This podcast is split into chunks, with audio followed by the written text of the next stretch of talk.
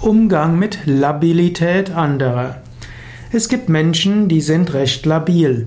Das heißt, sie sind mal guter Stimmung, mal weniger guter Stimmung und wenn nur eine kleine Sache schief geht, dann kommen sie in eine Krise, in eine psychische Krise in, oder in eine Krankheit oder sie brechen zusammen, sie jammern und so weiter.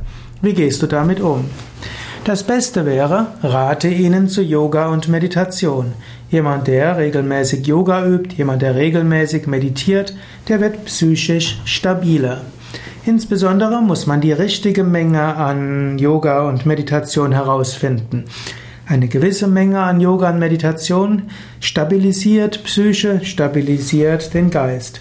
Wenn man aber sehr viel Yoga übt, ab einer bestimmten Grenze, führt diese Yoga-Praxis einen auch in verschiedene Prozesse und diese Prozesse wiederum können einen durch Hochs und Tiefs bringen.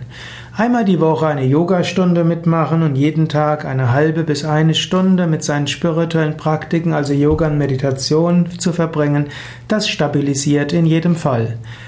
So ab zwei bis vier Stunden spirituelle Praktiken am Tag muss man damit rechnen, dass es einen in Prozesse hineinführt, die vielleicht vorübergehend die Labilität erhöhen und die man dann, wenn man merkt, dass es die Labilität erhöht, nur durchhalten kann, wenn man jemand hat, der einem dann beisteht. Ansonsten kannst du auch jemandem raten, er soll die Praxis etwas reduzieren, einmal die Woche eine Yogastunde, jeden Tag ein paar Minuten bis maximal eine Stunde für Yoga, Meditation und dann hilft das der Stabilisierung.